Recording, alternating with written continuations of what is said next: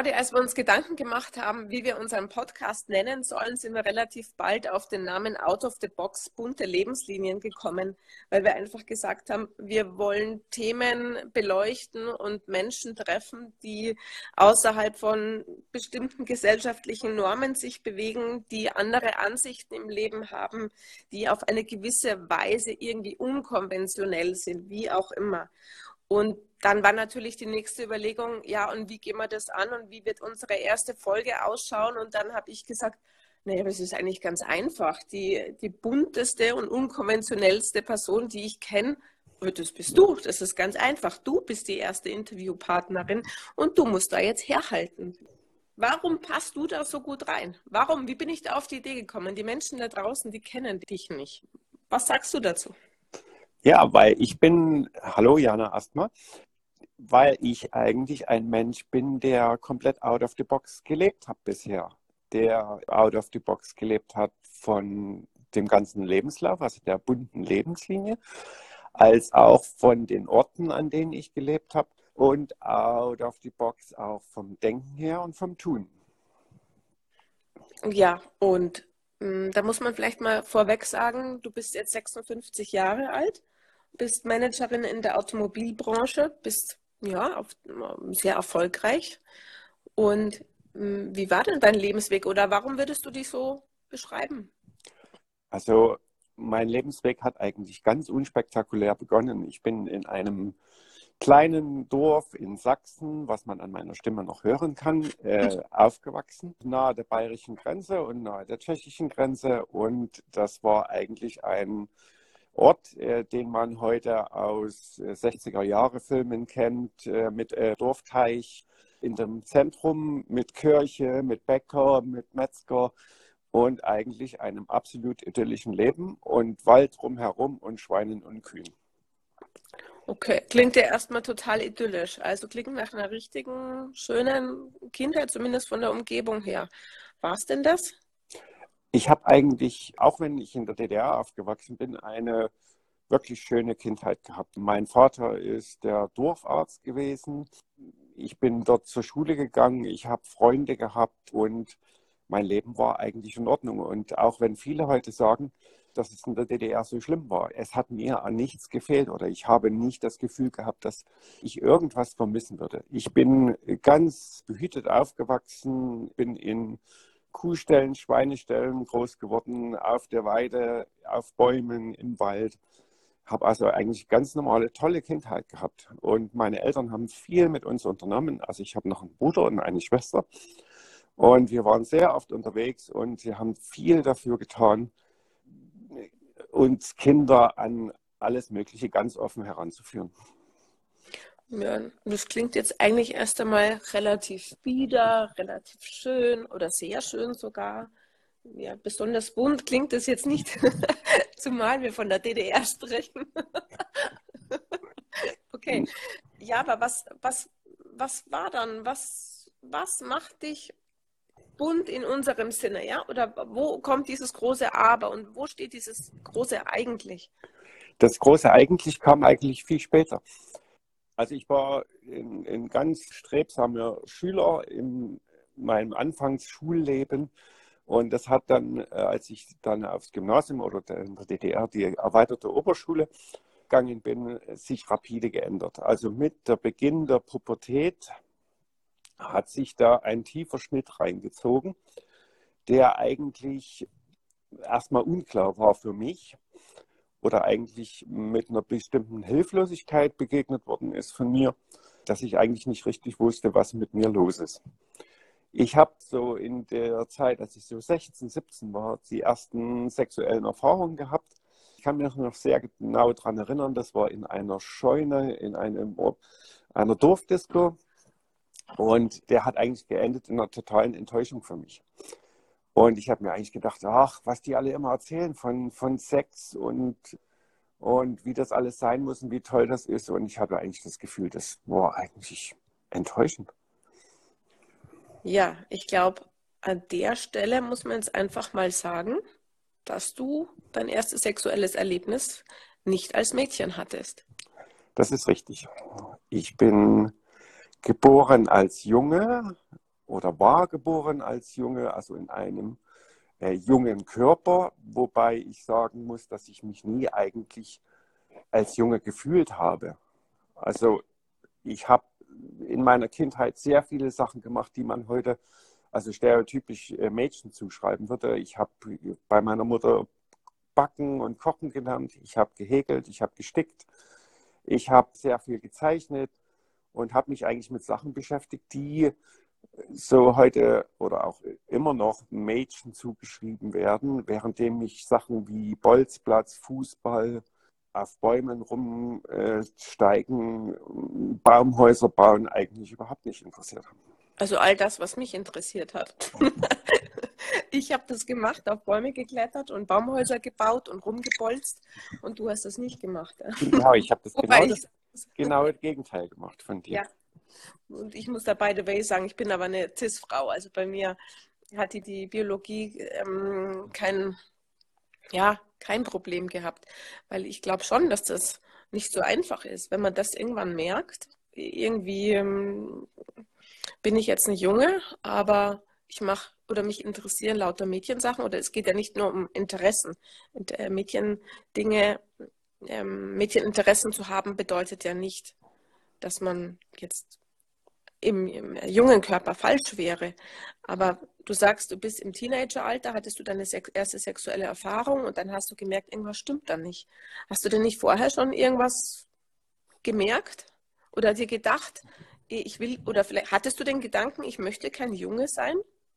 Das kann ich so nicht bestätigen. Ich kann nicht sagen, dass ich zu dem Zeitpunkt eigentlich der Meinung war, ich wollte kein Junge sein, weil das war mir einfach nicht bewusst. Also ich war so, wie ich war und ich habe so gefühlt, wie ich gefühlt habe.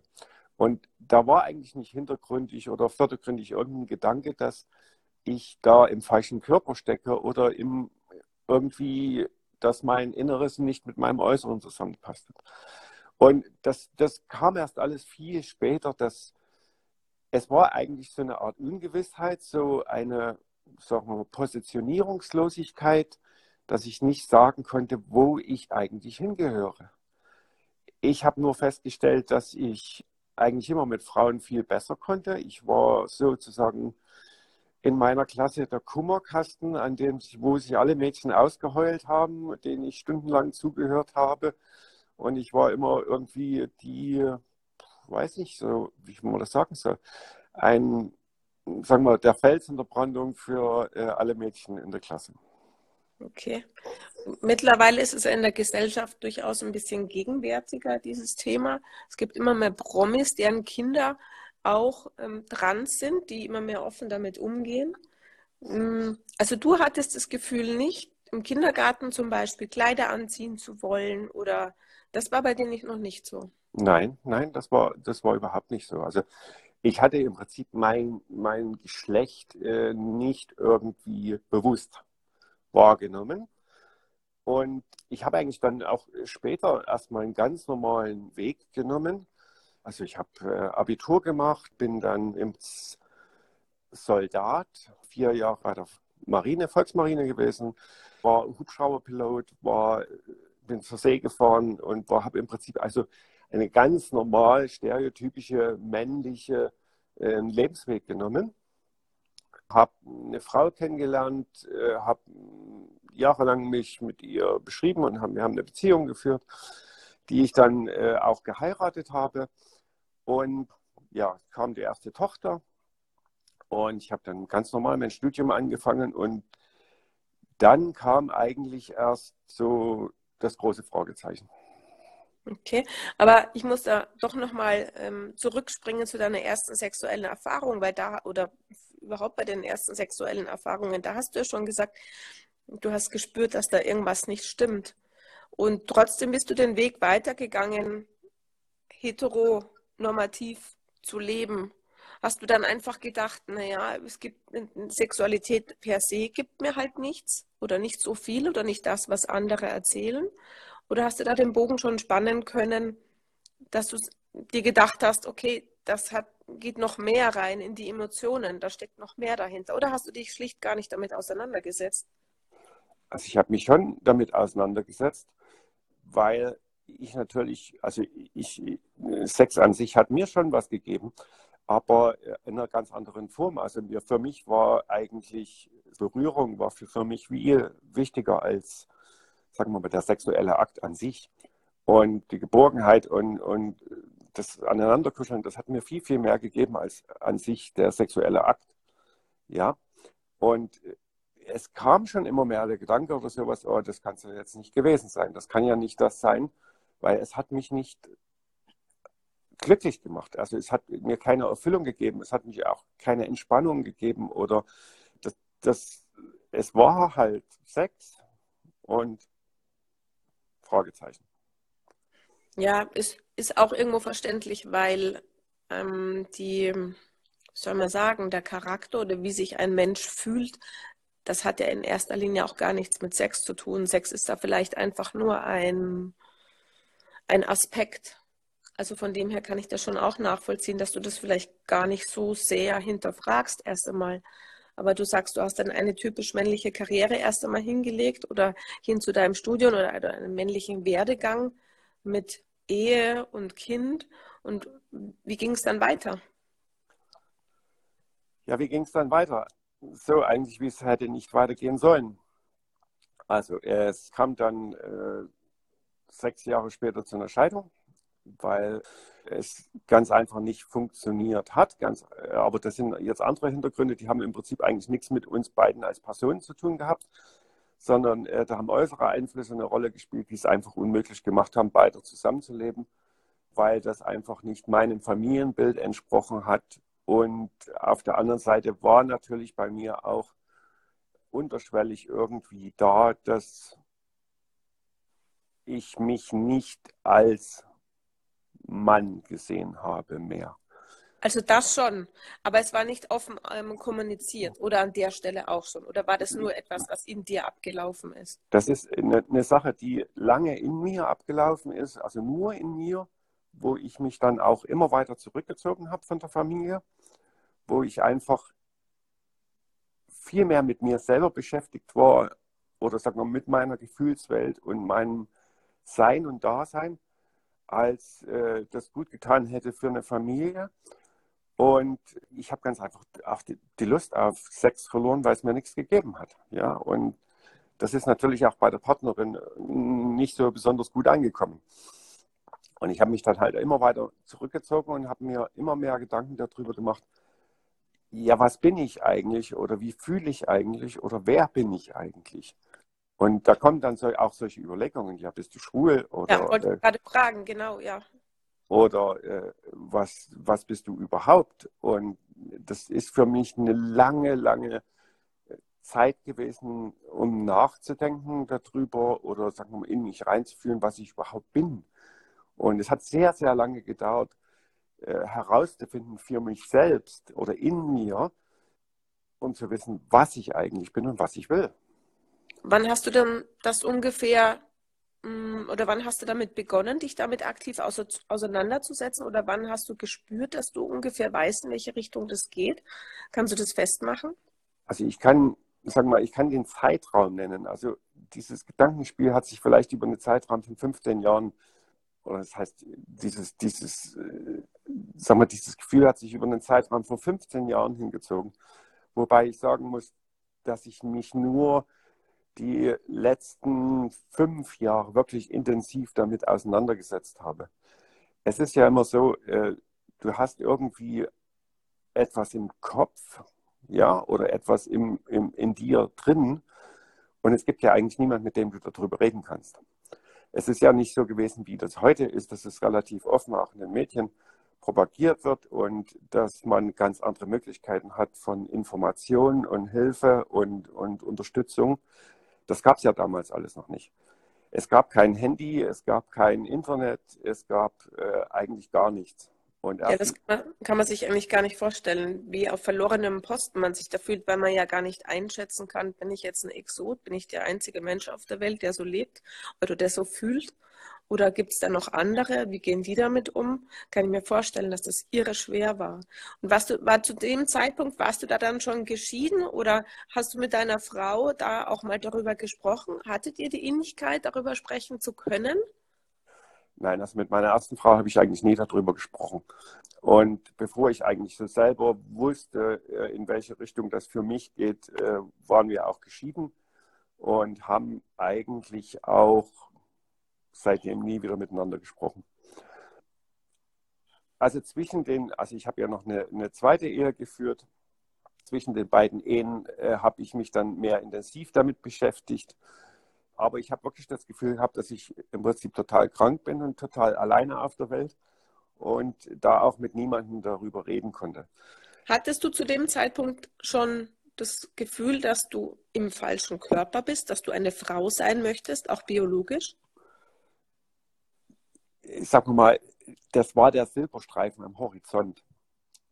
Aber ich war natürlich eingebettet in, in Gesellschaft, in gesellschaftliche Erwartungen, in gesellschaftliche Normative ohne dass ich da eigentlich einen Ausweg wusste zu diesem Zeitpunkt. Also habe ich nach der Scheidung äh, wieder jemanden kennengelernt und auch zusammengelebt. Und mit der Frau habe ich aber auch über diese, sagen wir mal, Gefühle oder sagen wir mal, diese Abweichung, würde ich es mal nennen, von, vom Heteronormativen gesprochen. Und die hat damals signalisiert, dass das hier alles kein Problem ist und dies und das und jenes.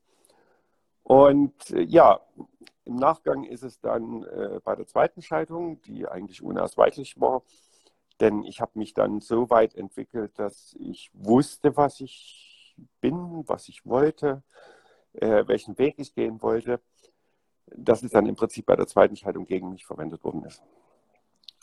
Okay, aber mh, hm, wie bist du zu dem Punkt gekommen, dass du dann wusstest, wohin es gehen soll für dich? Hast du doch für jemand, mit jemandem sprechen können? Bist du mal in eine Therapie gegangen? Hast du irgendwie gute Freunde gehabt? Oder hast du alles mit dir selber ausgemacht? Also ich habe keine Freunde gehabt, mit denen ich hätte darüber sprechen können, überhaupt nicht.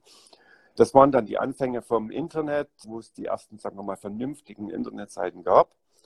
Und dann auch das Thema eigentlich im Internet äh, so aufgetaucht ist, dann habe ich mich natürlich sehr viel darüber äh, informiert und habe äh, auch, sagen wir mal, Literatur gelesen dazu in Bibliotheken. Wie alt war du da dann, Entschuldigung, ungefähr? Äh, da war ich Anfang 30. Okay. So, und dann habe ich schon mir Gedanken darüber gemacht, dass ich das Gefühl habe, dass ich im falschen Körper bin. Okay. Und das ist natürlich eine Sache, wo man nicht früh aufwacht damit und sagt, oh, ich bin im falschen Körper. Ja, let's go. Nein, das ist natürlich eine Sache, die relativ lange braucht, bis man das auch für sich selbst annimmt und akzeptiert. Und das ist immer ein Auf und Ab man steht oft vor der Frage, ja, muss ich ehrlich sagen, man schießt sich jetzt eine Kugel im Kopf oder man ändert das Leben radikal. Warst du, warst du an dem Punkt? Ja, ich war an dem Punkt. Und ich habe dann aber entschlossen, und das kann ich heute noch ziemlich genau sagen, wo das war, auf einem Feldweg in Niedersachsen habe ich entschlossen, dass ich diesen Weg gehe und mit aller Konsequenz. Also alles bis zur Umwandlung. Alles bis zur Umwandlung und darüber hinaus. Also in ein komplett neues Leben. Und es war mir von vornherein eigentlich bewusst, dass mich das an den Randrand der Gesellschaft bringt. Also sowohl gesellschaftlich als auch beruflich als auch familiär, dass mich das auf eine Probe stellen wird, die lebensverändernd sein wird. Warst du da schon das zweite Mal geschieden zu dem Zeitpunkt? Da war ich im zweiten Scheidungsprozess, sagen wir mal so. Okay. Und wie warst du beruflich etabliert? Also ich habe eine relativ schnelle Karriere gemacht. Also während dieser ganzen Zeit von, äh, sagen wir mal, Medizintechnik über Automobilindustrie war äh, beruflich in Japan, also, also in Asien unterwegs und hatte eine Geschäftsführungsposition in Japan. Also war eigentlich am Zenit äh, der Karriere. Also mit du hast richtig viel verdient? Richtig viel Geld verdient. Äh, Haus, Auto, was immer ich haben wollte, konnte ich mir leisten. War eigentlich wirklich gut situiert und habe dann einen kompletten Bruch gemacht. Okay.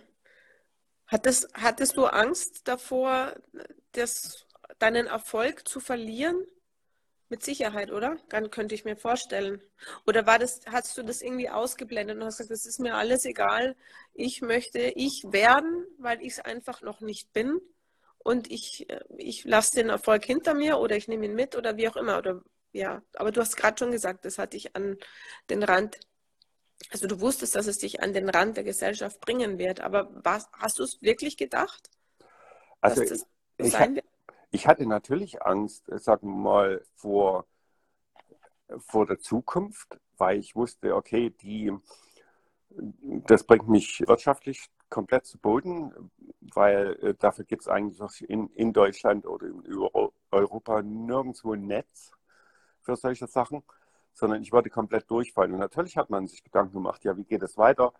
Wie finanziere ich mein Leben? Wie wie geht es dann beruflich irgendwie weiter? Und aber auf der anderen Seite hatte ich eigentlich keine Wahl, weil ich wusste, dass es so nicht weitergeht.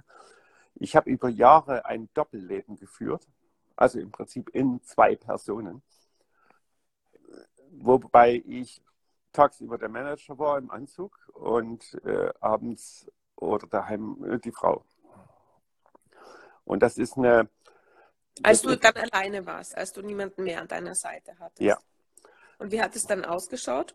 Wie warst du dann die Frau, wenn du für dich warst? Also ich habe äh, ich hab Frauenkleidung getragen, ich bin als Frau ausgegangen, ich bin sogar im Prinzip die Städte gefahren, auf Partys gewesen als Frau und habe das gelebt. Und das waren Sachen, die waren sehr schwierig. Ganz einfach aus dem Grund, weil man wirklich in zwei Leben. Also das ist wie, wie, wie schizophren gewesen. Ja, und äh, man flüchtet sich äh, im Privatleben in, in, sagen wir mal, in sein eigenes Leben und im Berufsleben legt man ein komplett anderes Leben. Also wie eine aufgesetzte Maske. Und das ist psychisch unglaublich anstrengend und zerreißt einen. Und es ist dann immer so gewesen, also das kam immer so in Wellen. Also ich habe immer so richtige Wellen gehabt. Also einmal konnte ich die Frau mehr verdrängen und je weiter ich sie verdrängt habe, desto härter hat sie hinten im Hinterkopf geklopft. Oder ich habe der Frau mehr Platz gelassen, dann bin ich aber in Konflikt im Berufsleben gekommen. Weil du, warum? Weil du dann angefangen hast, das, das Frausein in den Beruf zu tragen? Ja, ich habe, ich, ich konnte, also die Grenzen haben sich dann verwischt. Also ich bin dann mehr in Unisex-Klamotten aufgetaucht, äh, habe teilweise Wimperntusche schon dran gehabt im Berufsleben und das ist natürlich eine Gratwanderung gewesen, die dann irgendwann nicht mehr ging. Und ich musste das dann schon entscheiden oder sehr genau abwägen, was ich genau tue, weil ich war ja im, im, im, im Geschäftsführungsteam und äh, habe mich natürlich auch mit Geschäftsführern und Eigentümern und, und Kunden getroffen. Und das ist natürlich eine sehr harte und sehr kritische Gratwanderung. War das in Deutschland oder war das irgendwo anders? Also es war in Deutschland als auch, sagen wir mal, überall in Europa, weil ich war sehr viel auf Geschäftsreisen unterwegs und auch in Asien. Und sagen wir mal, es, es ist eine echte Gratwanderung gewesen und eigentlich heute im, im Nachgang müsste ich sagen, boah, das war heikel.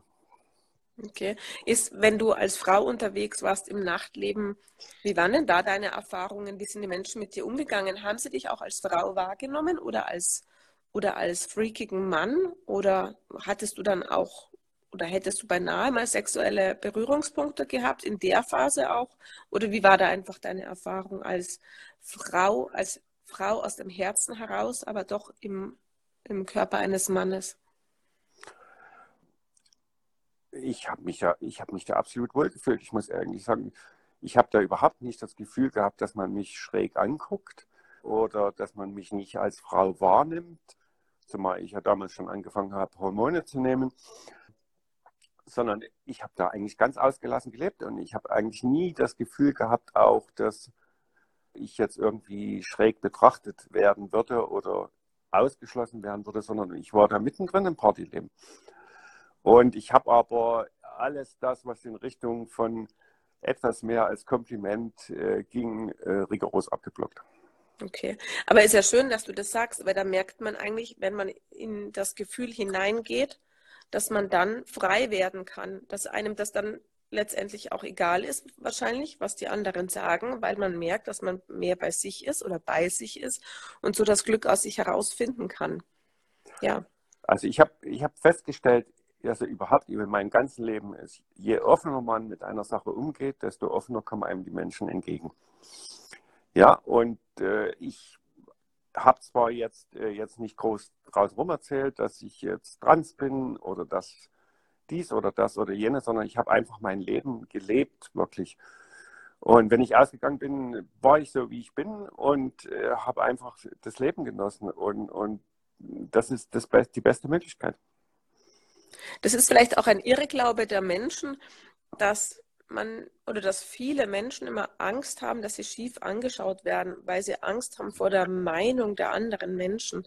In Wahrheit, glaube ich, ist es gar nicht so, dass dass andere Menschen so auf einen fokussiert sind. Ja, letztendlich glaube ich, ist man ja doch nur eigentlich ein Pups im Universum. das muss man sich vielleicht noch manchmal vor Augen führen.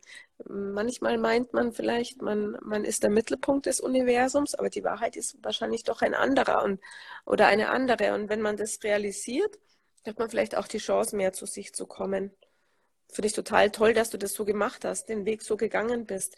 Und wann, wann hast du denn zu welchem Zeitpunkt hast du das ganz offen angesprochen? Gab es da mal irgendjemanden, wo du gesagt hast, du, ich bin eigentlich noch ein Mann, aber ich fühle mich als Frau und ich lebe das auch im Privatleben als Frau? Gab es da mal irgendjemanden? Ja, ja, also diese Person gab es schon, die mich dann auch ganz klar darauf angesprochen haben. Es gab auch Menschen, die gesagt haben, es ist super, was du machst, äh, dass du dein Leben lebst. Wann also ist das Freunde? So, äh, dass solche Leute sind mir begegnet, ja. Mhm. Und ähm, warst du, bist du dann oder wann hast du denn angefangen zu sagen, okay, ich möchte den Schritt gehen, dass ich wirklich komplett zur biologischen Frau werde?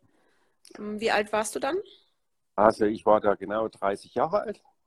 Ähm, da, hast du, da hast du schon entschieden, dass du den zur Frau werden möchtest. Also nicht nur vom Herzen, nicht nur eine Herzensfrau, sondern auch eine biologische Frau. Ich muss mich gerade revidieren, ich war da 40 Jahre alt. Okay. Also mit 30, genau, hattest du vorher gesagt, mit 30 hast du immer mehr in das Gefühl, bist du immer mehr in das Gefühl hineingegangen und hast dich immer mehr damit selber auseinandergesetzt. Es hat ungefähr zehn Jahre gebraucht, bis du gesagt hast, so und jetzt ist es soweit. Ja, es gab dann einen Punkt, wo ich gesagt habe, jetzt mache ich es. Jetzt hieß auch mit aller Konsequenz durch, koste es, was es wolle, sowohl auf der familiären als auch auf der beruflichen Ebene. Und habe mich dann auch komplett dazu entschlossen, also erst mit einer Namensänderung, dann mit einem Antrag auf Personenstandsänderung, Hormontherapie, dem ganzen Prozess, den man in Deutschland durchlaufen muss, der eigentlich sehr diskriminierend ist, äh, um im Prinzip den kompletten Weg bis zur physischen Umwandlung zu gehen. Ja. Also am Anfang stehen psychologische Gutachten und ehe man quasi die Freigabe bekommt, um auch operativ eingreifen zu dürfen. Habe ich das richtig verstanden? Also am Anfang steht ein Antrag bei einem Amtsgericht, dass man die Namensänderung äh, beantragt, die aber keine Personenstandsänderung ist. was ist Personenstand? Heißt was genau? Personenstand heißt, ob du im Pass männlich eingetragen hast oder weiblich. Oder das, mhm. also, das heißt, dass du auch amtlich eine Frau bist. Okay. Namensänderung an sich ist nur eine Vornamensänderung, die aber nicht deinen Personenstand ändert. Und der Prozess geht, beginnt eigentlich so, dass du eine Namensänderung beantragst aufgrund von Transsexualität, also nach transsexuellen Gesetz. Und das bewegt ein, eine Riesenmaschinerie, die zwei psychische, also psychiatrische Gutachten beinhaltet von unterschiedlichen äh, Psychologen, die nachweisen müssen, dass du nicht geisteskrank bist oder an einer keiner geistigen Krankheit leidest. Das beinhaltet ein genetisches Gutachten, dass du nicht an einer Trisomie oder irgendwas leidest, also im Prinzip ein genetischer Zwitter bist. Und beinhaltet auch äh, zu leben als Frau, komplett zu leben als Frau. Um das zeitlich einzuordnen, das war 2003, als ja. du diesen Prozess angefangen hast. Also seitdem ist einige Zeit vergangen. Ich denke, da hat sich möglicherweise oder da hat sich auch noch einiges geändert. Aber frei von Diskriminierung sind wir an der Stelle, glaube ich, auch heute 2020 immer noch nicht. Keinesfalls. Es hat sich, glaube ich, an den Gesetzen, soweit ich weiß, nicht viel geändert. Äh, wobei ich mich natürlich, sagen wir mal, in den letzten Jahrzehnten eigentlich damit überhaupt nicht mehr beschäftigt habe.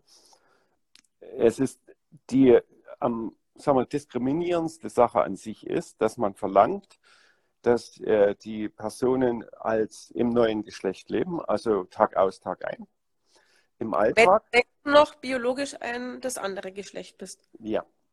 Also bevor du eigentlich im Prinzip deinen operativen Eingriff hattest, musst du im neuen Geschlecht leben und zwar Tag aus, Tag ein, wirst aber von deutschen Ämtern, ganz egal, ob du auf dem Arbeitsamt, auf dem äh, Einwohnermeldeamt bist, immer noch in der alten Person angesprochen. Mhm. Und das ist besonders witzig, wenn man irgendwo in einer großen Stadt im Arbeitsamt sitzt, in einer Wartehalle und äh, offensichtlich weiblich, also vom Erscheinungsbild her ist und im Prinzip dann als Herr an, aufgerufen wird. Sehr spannende Sache. Ja, heftiger Tobak kann ich mir vorstellen. Ja. Dann, dann bist du aufgerufen und keiner kennt sich aus. Also die, Umsit die umstehenden Menschen sind ja, denke ich, nur Beiwerk, wenn auch, wenn auch das sicher unangenehm ist. Aber dann in den Dialog zu gehen mit der Amtsperson ist, glaube ich, ziemlich krass. ja. wobei, wobei ich aber, äh, sagen wir mal, mit den Amtspersonen weniger das Problem hatte, aber es ist natürlich, es macht natürlich, gibt dir einen Stich, wenn du dort aufgerufen wirst als Herr. Ja, du aber gerade auf dem Weg in, in ein Frauenleben bist und dass äh, ja eigentlich auch, du willst ja ganz normal als Frau wahrgenommen werden und als, als Frau akzeptiert werden. Und dann äh, wird ein Satz, macht im Prinzip dein gesamtes Bild oder sagen wir mal das gefühlte Bild, was du in den Augen anderer bist, äh, zunichte. Und das ist, hat einen relativ harten psychologischen Wert für dich. Wirkt, ja.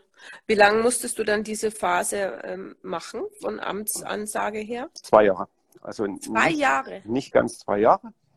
Ich hab, Zwei Jahre musstest du so leben, musstest du, warst du ein biologischer Mann, musstest dich aber verhalten wie eine Frau und warst mit der Gesellschaft konfrontiert, die damit ja nicht umgehen kann. Genau. Das ist heftig. Bist du da nochmal in eine Phase reingekommen, wo du nochmal dem Suizid näher warst als dem Leben? Nein. Also ich würde sagen, bin damals extra, also ich habe äh, gekündigt meinen Job, aber wir haben einen Aus Aufhebungsvertrag gemacht. Ich habe in Berlin gezogen und habe in einem kompletten neuen Kontext gelebt. Dann zwar von Hartz IV, denn das war der, sagen wir mal, berufliche Absturz. Und habe mich nur darauf konzentriert, diese Umwandlung oder Transformation ähm, durchzuführen. Also vom sechsstelligen Jahreseinkommen hin zu Hartz IV. Genau, mit einem Schlag von oben durch. Und das war unumgänglich? Hättest du das nicht anders auch machen können? Oder war das, hätte der Arbeitgeber das nicht mitgemacht? Oder hast du das gar nicht probiert? Oder wie war das wirklich so vorgegeben? Also das war sicherlich nicht vorgegeben und ich habe einfach mit meinem damaligen Arbeitgeber auch darüber nicht gesprochen. Ich wollte auch nicht darüber sprechen, weil ich wollte mich ganz einfach zu dem Zeitpunkt, sagen wir mal, nicht der Belegschaft aussetzen. Ja, ich meine, ich war in einer leitenden Position und wollte mich eigentlich nicht der Belegschaft aussetzen, dass ich jetzt da eine komplette Transformation durchmache und damit äh, im Prinzip das Hauptthema auf irgendwelchen Gängen des Büros bin. Ja, verstehe und, ich total, weil da ja das Privatleben quasi sofort voll eingegriffen hätte ins Berufsleben, sich alles vermischt hätte, was man ja eigentlich normalerweise sowieso nicht möchte. Und auf der anderen Seite wollte ich mich auch bewusst auf die Transformation konzentrieren und weil ich war sehr viel mit mir selbst beschäftigt, auch mit meinen neuen Erlebnissen körperlich, hormonell, äh, um und da wollte ich mich eigentlich nicht mit, äh, sagen wir mal, beruflichen Dingen belasten oder mit Belegschaftssachen oder mit, mit äh, also mit, rein mit geschäftlichen Dingen. Und das hatte natürlich dann so als Auswirkung, dass ich im Prinzip vom sechsstelligen Gehalt durchgefallen bin auf äh, das letzte Netz, äh, das es in unserer Gesellschaft gibt, also Hartz IV. Ja, Claudia, das war jetzt eigentlich so der erste große Teil dein Leben als Mann. Als, nein, eigentlich darf man gar nicht sagen, dein Leben als Mann, weil du warst in Wahrheit immer schon eine Frau. Du warst nur im Körper eines Mannes. Ich glaube, das ist mh, mm, durchaus wichtig, dass man das auch mal sagt. Ja, ich denke, das ist ein kompletter Unterschied, ja. Genau, das, da muss man tatsächlich ein bisschen aufpassen, weil, weil das durchaus auch verletzend ist und was, weil Menschen das vielleicht, also Außenstehende das gar nicht so sehr nachvollziehen können. Also nochmal, du warst immer eine Frau, wurdest aber nicht im richtigen Körper geboren. Und du hast also entschlossen, diese Umwandlung zu machen und dann ist ein neuer ein neues Leben hat dann für dich eigentlich begonnen. Und darüber werden wir in der zweiten Folge von unserem Podcast sprechen, weil das ist auch nochmal eine ganz, ganz spannende Sache. Ja, also es hat komplett ein anderes Leben begonnen. Es hat äh, komplett ein anderer Lebenslauf begonnen. Und ich freue mich drauf auf den zweiten Teil.